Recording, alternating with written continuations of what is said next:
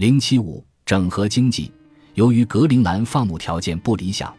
这意味着维京人必须发展出复杂的整合经济才能生存下来。这种整合包括时间和空间，不同季节从事不同的活动，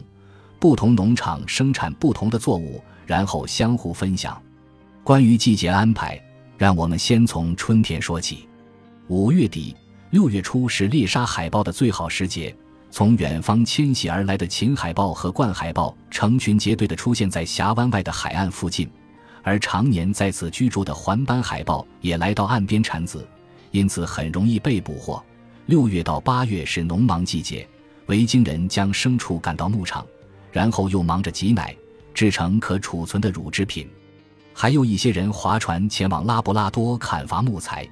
也有一部分人去北方猎捕海象。来自冰岛或欧洲的贸易货船也在这一时期抵达格陵兰岛。在八月到九月初，维京人们纷纷忙着收割牧草、晒干，然后将其储藏起来。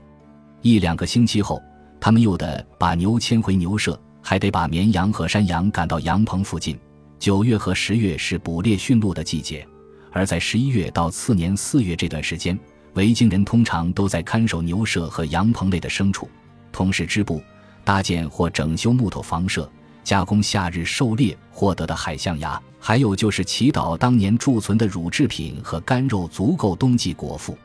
供牲畜吃的干草能够支撑到春暖花开时，而燃料也足够用来取暖和烹煮。除季节安排外，格陵兰的经济整合也包括空间布局，因为即使是最富饶的农场，也无法在整年内做到自给自足。这种整合包括各地间物资运输，像峡湾内外低地和高地农场、东西聚落以及富裕和贫瘠的农场等。例如，最好的牧场位于峡湾内侧尽头的低地，而高地农场虽是猎杀驯鹿的最佳地点，但由于气候寒冷、生长季短，不适宜放牧。峡湾外侧深受盐雾和严寒之苦，难以发展农业，但却是猎捕海豹的天堂。如果遇上峡湾冰封或冰山阻隔，峡湾内的人就无法到峡湾外去。维京人为了解决这一空间问题，将海豹和海鸟从峡湾外运到峡湾内，将驯鹿从高地赶到低地农场。因此，在地势最高的内陆农场的垃圾堆遗址中挖掘出的海豹骨，肯定是从峡湾口运输几十英里送到内陆。在位于内陆偏远地区的瓦纳福菲农场。考古学家们从垃圾堆遗址中挖掘出的海豹骨骸与绵羊、山羊骨骸一样常见。反之，在低地地区，从那些富裕的大农场遗址挖掘出驯鹿骨骸，甚至比高地农场还要多。而那些驯鹿是在高地捕猎到的。由于西聚落位于东聚落以北三百英里处，每英亩牧场生产的干草仅为东聚落的三分之一，但是。西聚落比较靠近捕猎海象和北极熊的地方，而它们又是格陵兰输往欧洲的主要商品。在东聚落大部分考古遗址中都可发现海象牙，这证明冬季海象牙在这里被加工处理，然后送至加达牧场等位于东聚落的大型牧场与欧洲人交易。因此，虽然西聚落的面积比东聚落小。但是在格陵兰维京人的经济活动中占有重要地位，贫富农场之间的经济整合也是必要的，因为干草产量和牧草生长最主要取决于两大重要因素：温度和日照长短。在夏季生长季节，气温变暖，日照时间变长，这意味着农场能够生产出更多的牧草或干草，因此能够饲养更多的牲畜。夏季它们有丰美的牧草可食。冬季也有充足的干草。如果遇上好年头，峡湾内低地地区或向南日照充沛的农场就能生产大量的干草，而位于高地、峡湾外或日照不佳的小农场生产的干草产量则相对较低。如果遇上坏年头，各地的干草产量都非常低迷，富裕的农场还有一些剩余干草可勉强过冬，而贫穷的农场就捉襟见肘了。因此。那些穷农场不得不在秋天再杀掉部分牲畜，以避免所有牲畜都在春天来临前活活饿死。贮存的乳制品要用来喂养小羊、小牛或自己的小孩，所以农民自己只能靠海豹或驯鹿肉为食。我们可从维京人牛舍遗址的面积变化来判断农场的兴衰。加达农场曾是当时最好的农场，里面有两个大型牛舍，总共可容纳一百六十头牛。规模次之的是巴拉塔利德和桑德斯农场，各自养了三十到五十头牛。而在穷农场内，狭小的牛舍只容得下几头牛，有的甚至只有一头牛。因此，如果遇到收成不好的年份，那些最好的农场会在春天出借几头牲畜给贫穷的农场，使他们在那里繁殖。由此可见，格陵兰维京社会提倡相互依赖、共同分享。海豹和海鸟从沿海运往内地，驯鹿从高地运往低地，海象牙由北往南。富裕的农场也会出借牲畜给贫穷的农场。然而，格陵兰与世界其他地区一样。虽然贫富之间互依互存，但穷人和富人的平均健康状况依然有区别。垃圾遗址中不同级别的动物骨骸足以反映出不同的饮食水平，其中牛级别最高，绵羊次之，山羊则最低。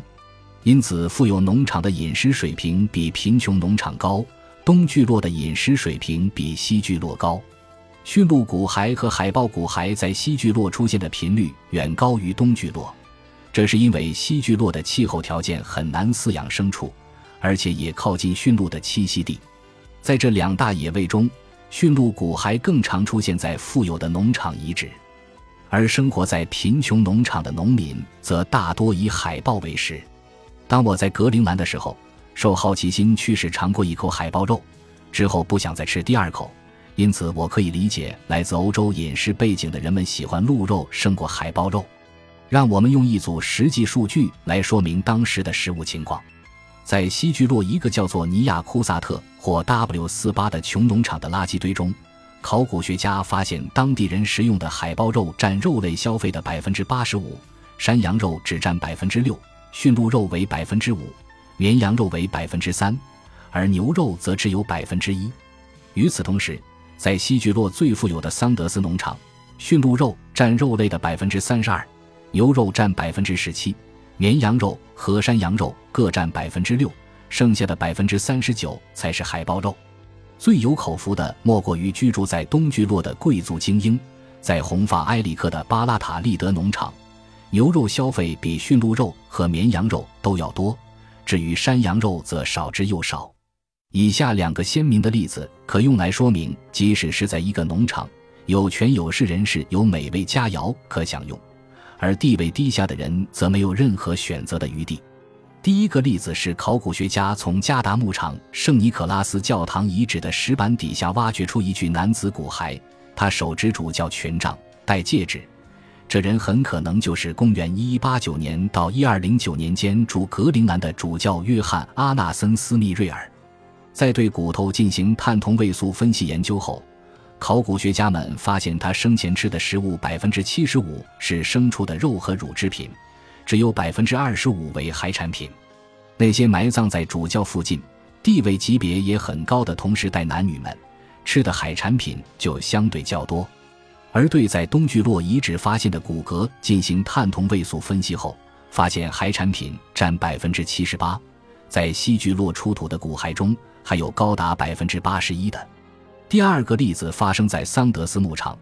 考古学家们发现，在领主住宅外的垃圾堆遗址出土的动物骨骸大都是驯鹿和牲畜骨头，没有多少海豹骨。然而，在距离五十码外的牛舍垃圾堆遗址挖掘出的动物骨头显示，这些工人主要以海豹为食，很少能吃到驯鹿、牛或是羊。如上文所述，复杂的整合经济建立在饲养牲畜和捕猎陆地和海洋动物之上。缺一不可，唯有如此，格陵兰的维京人才能在这种环境条件下生存下去。也正由于此，这种脆弱的经济导致格陵兰维京人最终遭到灭绝。